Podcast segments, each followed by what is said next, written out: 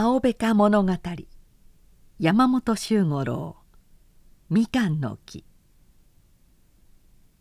助直子はお金に恋をした。助直子は大長丸の水夫でありお金は大長の缶詰工場へ貝をむきに通う雇い女で亭主があった。この土地で恋といえば沖の百万坪にあるのりすき小屋へ行って寝ることであった。そんな手間をかける暇がなければ裏の空き地の枯れ足の中でもいいし夏なら根戸川の包みでも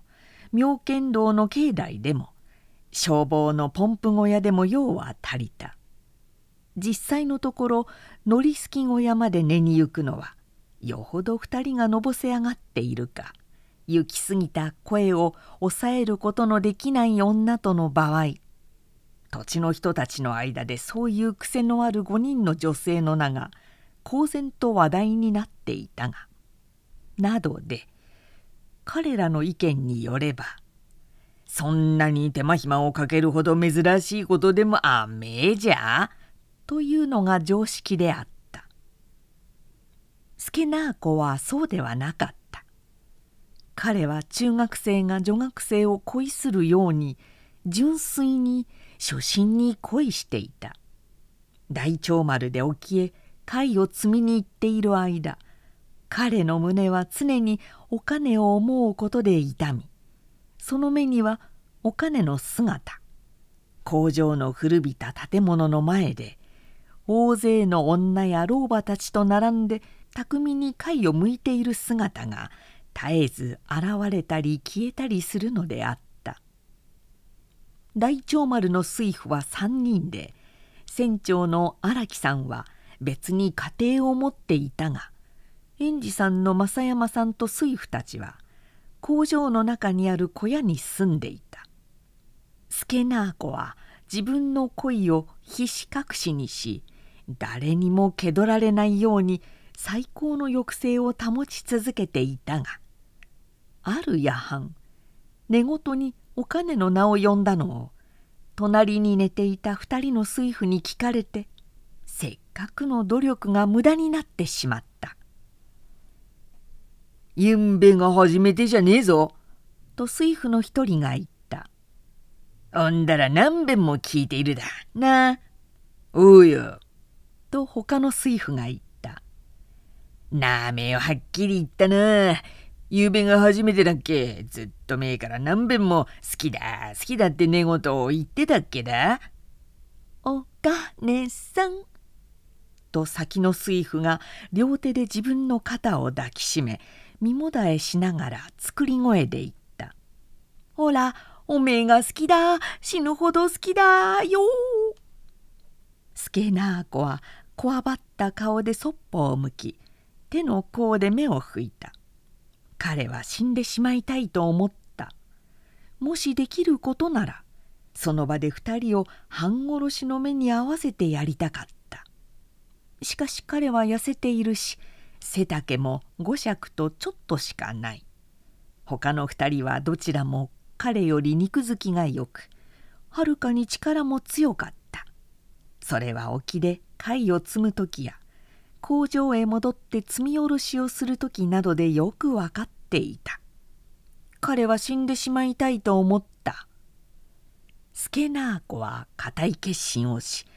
お金の方へは目も向けず貝を向いている彼女の前を通る時にはまっすぐに向こうを見たまま急ぎ足でほとんど走るように通り抜けた。彼はやがて機関士になるつもりで仕事が終わった後はエンジンに関する本にしがみついて熱心に独学を続けていた。それらの本の大部分は荒木船長に借りたものであるが中のいくさつかはディーゼルエンジンに関する本は自分で東京の神田へ行って買ったものであった。彼は夜の12時前に寝たことはなかった。他の水夫や園児さんは毎晩のように飲みに出かけ帰ってくると一輪花かサイコロ博打で夜更かしをした。ごったく屋の女たちを連れ込んで悪ふざけをしたり博打や女のことで取っ組み合いの喧嘩をしたりした。そういう騒ぎの中で助な子は小屋の隅の方に机を移し両手で耳を塞いで本を読んだりノートを取ったりするのであった。その10坪ほどの細長い箱のような小屋には燭光の弱い裸の電球が天井から一つぶら下がっているだけである。隅の方へ届く光は極めて微弱だったがそれでも助なあこは本にしがみつき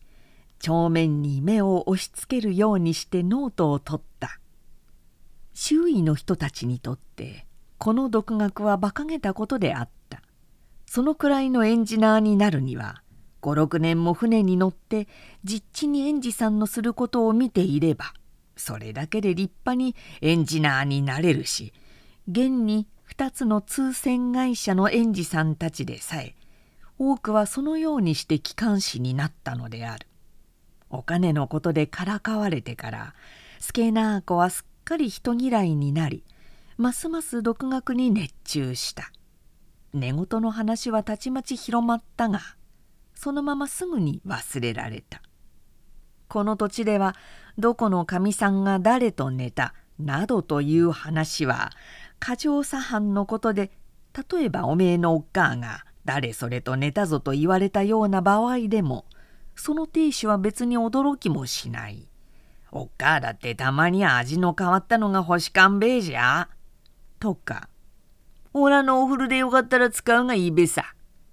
というくらいのものであった。もちろん、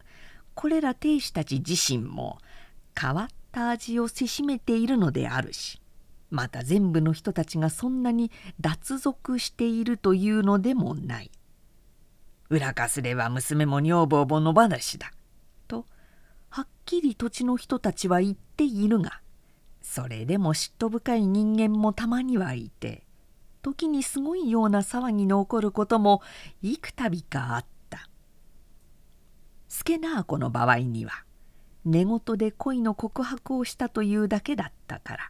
ほんのお笑い草として忘れられてしまったが傷ついた助な子とお金とはそれぞれの立場で忘れることができなかったようだ。初夏のある午後2人は根戸川の土手で初めて話をした。その日は工場が休みで助な子は昼飯のあと本を2冊持って土手へ行き若草の伸びた斜面に腰を下ろして本を開いた。読んで行きページをくるが何にも頭に入らない。活字の列はただ素通りするだけで一行読むごとにきれいに消えてしまう。彼は音読もしてみた。一句ずつ指で押さえながらやってみたがやっぱり同じことでいくら繰り返し読んでみても何一つ頭に残らないのであった。そこへお金が来た。彼女はスケナー子の後をつけてきたのだ。前から彼の様子を見ていて自分の方からきっかけをつけなければならぬと悟りその日ようやく機会をつかんだのである「あら助さんじゃないの」とお金はいかにも意外そうに呼びかけた「こんなところで何してるのあら勉強ね」スケナー子は本を閉じ振り向きもせずにじっと硬くなっていた。彼は全身が火のように熱く心臓が喉まで飛び出してくるように感じた。お金は斜面へ降りてきて彼と並んで草の上に腰を下ろした。すると甘酸っぱいような女の体臭とおしろいの匂いとが入り混じった生温かい空気が彼を包み彼は頭がクラクラするように思った。もう春もおしまいだね。お金はその言葉の品の良さに自分でうっとりとなりながら言った「水の流れと人の身は」ってって儚いもんだわね。日の傾いた空には薄いもやがあって根戸川の広い水面は波もなくまるで眠っているように静かだった。温められた土の香りや若草の匂いが辺りに漂っていい。対岸の若い足の茂みでは時々けたたましく小鳥の騒ぐ声が聞こえた「けけちかしら」とお金が言った「まだけけちにしては早いかしら」見ると助な子は震えていた。青くこわばった顔をうつむけ膝を抱えた両手の指をもみしだき下唇をかみしめながら体全体で震えていた。お金は不思議な喜びを感じた。これまで一度も感じたことのないぞっとそうけ立つような快楽の旋律が突き抜けるように思った「あたしあんたが好きよ」とお金は彼の耳にささやいた「あんた吉野ののりすき小屋知ってるでしょ？知ってるわね」助な子は黙ってうなずいた「あたしあんたに話したいことがあるの」とお金は続けた「今夜ね7時ごろあそこへ来てちょうだい。来てくれる？ね」お金はそっと助な子の手に触れた。彼はピクッとなり体を一層固くしそしてお金の手に伝わるほど激しく震えた。お金はまたあの不思議な喜びの感覚に襲われ助な子の手首をぎゅっと握ってからそれを離した「もうみんなが沖から帰ってくる自分だわ」とお金は言ってため息をついた。見つかると口がうるさいから私帰るわ。世の中ってままならないもんね。お金はもう一度夜の約束をし鼻歌を歌いながら去っていった。助な子は時間を計っていてやがてそっと振り向いてみた。あまり長いこと同じ姿勢でいたため首の骨がキクンとなり首の筋がつったお金はもうずっと遠く。白い煙に包まれている石灰工場の近くまで行っていた「あんたが好きよ」助な子は首の筋をもみながらお金の言った言葉を真似てみた「あたしあんたが好きよ」彼の顔が歪み目から涙がこぼれ落ちた。もう春も終わりだ。世の中はままならない。あたしあんたが好きよ。水の流れと人の身は儚いもんね。それらの言葉が彼の頭の中で一つ一つはっきりとこの世のものとは思えないほど美しく聞こえた。それはほとんど純金の価値を持ち純金の光を放つように思えた。ほら一生忘れねえ。助な子はそっとつぶやいた。どんなに年をとっても死ぬまでもきっと忘れねえ。きっとだ。美しいものは壊れやすい。壊れやすいからこそ美しい。などというつもりはない。ここには美しいものはないのだ。逆に美しい感情がもてあそばれ汚されるのであるが助な子の受けた感動だけは美しく清らかに純粋であった。彼はその夜約束の時間に約束の場所へ行った。吉野は堀南の釣り船屋であるが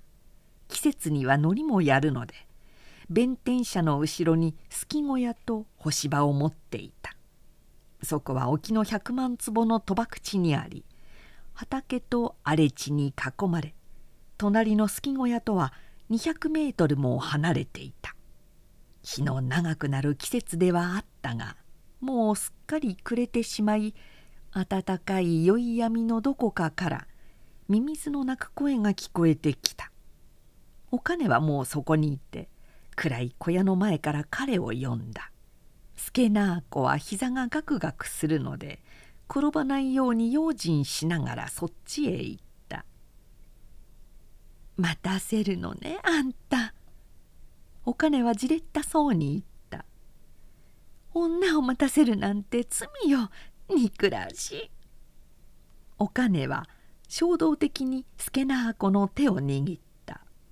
彼は狼狽して不器用に尻込みをし握られた手を離そうとしながら言った「何か話すことがあるって」その声は喉でかすれ言葉ははっきりしなかった。お金は含み笑いをしながら握った手をもっと引き寄せた。土手の時よりも強くおしろいと女の匂いが彼を包み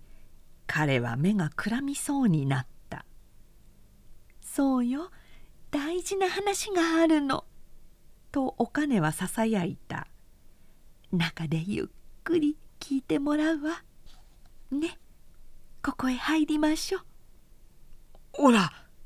と言って彼は足を踏ん張った。世話を焼かせないで。それでもほら。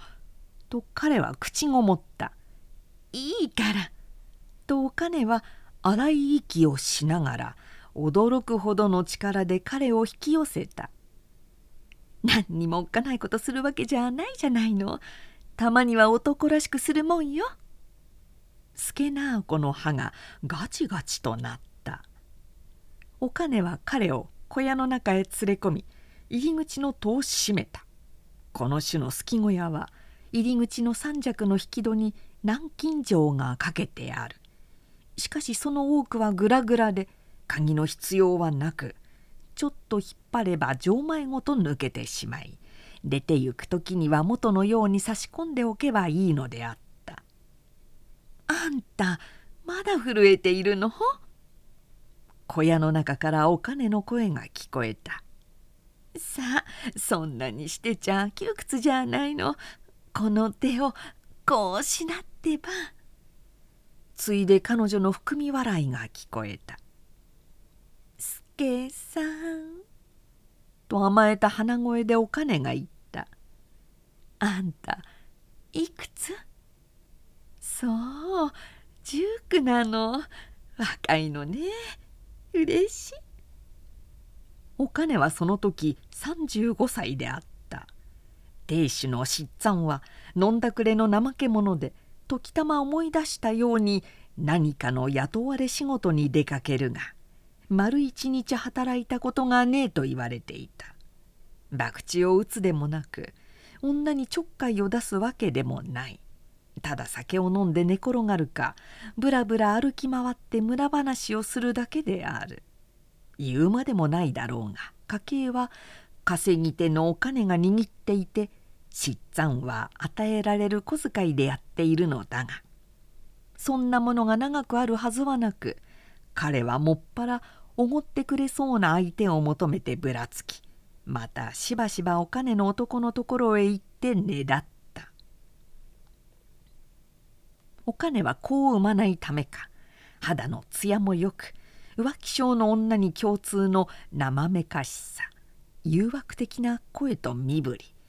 言葉よりずっと明確に意思を伝える目つきなどを持っていたそれは洗練されたものではなく生まれつき身についたものであるし実際にはこの土地ではそんな武器を使う必要は少しもなかった。お金山にどれだけ男がいるか本当に知ってるのは亭主の出産だけだ。土地の人たちはそう言っていた。真偽のほどはわからないがお金と寝た男は決まって出産の訪問を受ける。別に文句をつけに来るのではない。